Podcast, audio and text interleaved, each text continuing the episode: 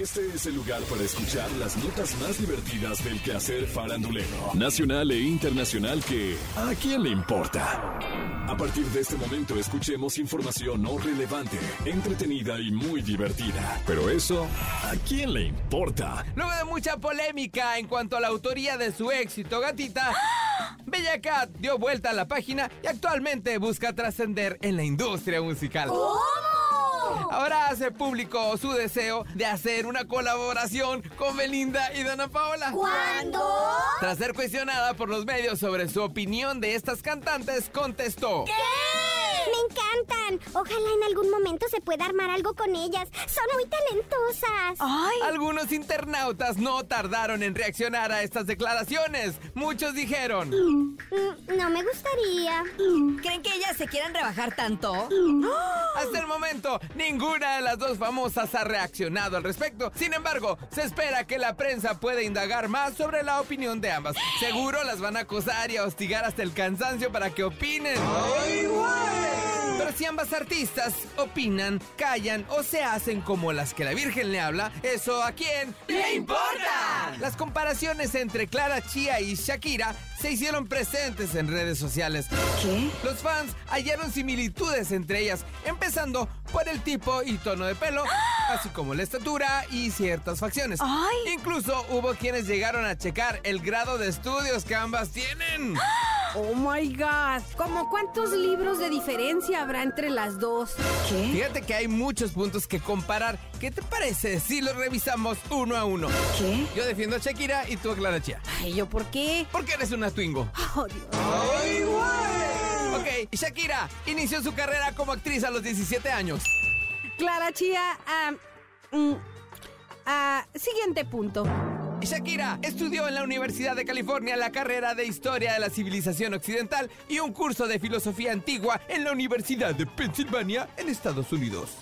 Pues la Clarita sí fue a la escuela, fue al instituto, donde suelen prepararse los hijos de grandes personalidades de Barcelona, ¿eh? De ahí que el alto perfil académico de la chía le ha permitido codearse con un círculo social de la alta sociedad catalana. ¿Y qué digo codearse, baby?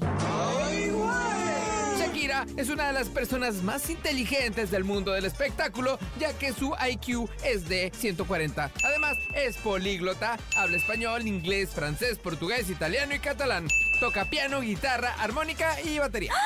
Pues fíjate que Clara Chía tiene 23 años y además es relacionista pública por la Escuela Internacional de Protocolo de Barcelona, ¿eh? ¿Qué? Es algo así como estudiar turismo y trabajar de otra cosa, pero lo tiene, ¿eh? Ay, Shakira ha ganado 3 Grammy, 12 Grammys latinos, es una de las tres únicas artistas femeninas en tener dos videos en superar los 2 mil millones de visitas en YouTube. Además, es una de las artistas latinas más reconocidas a nivel mundial, con más de 80 millones de discos vendidos. Clarita Chía trabaja en la empresa de Cosmos, propiedad de Gerard, o sea, mi Gerard Piqué, pues le dio trabajo. ¿qué? ¿Cuántos años tiene? 23. Pues, ¿qué crees? Shakira vale por 2 de 22. Pues, pues mi Clarita se come la mermelada de la Shakira. ¿Qué? Pues como haya sido, esta nota ya no se trata de Shakira, Piqué o Clara Chía. ¿Qué? Es la gente especulando, comparando y opinando quién es mejor. Ay. Nunca se llegará a un acuerdo.